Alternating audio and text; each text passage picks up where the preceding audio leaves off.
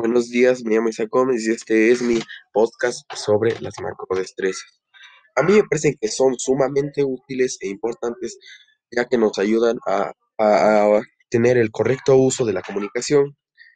Eh, yo lo que recomiendo para desarrollarlas sería escribir, pero no en tareas, sino escribir historias pequeñas, cómics, algo que se te ocurra porque mientras vayas escribiendo vas a ir leyendo en tu mente, incluso podrías leerlo en voz alta.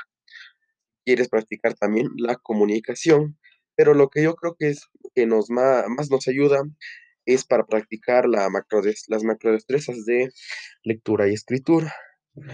Yo creo que a mí me ayudan día a día eh, para poder comunicarme correctamente de manera oral y escrita. Y en el caso de mi profesión, o sea, la que yo elegiría, Eh, yo creo que la que elegiría sería animación o escritor.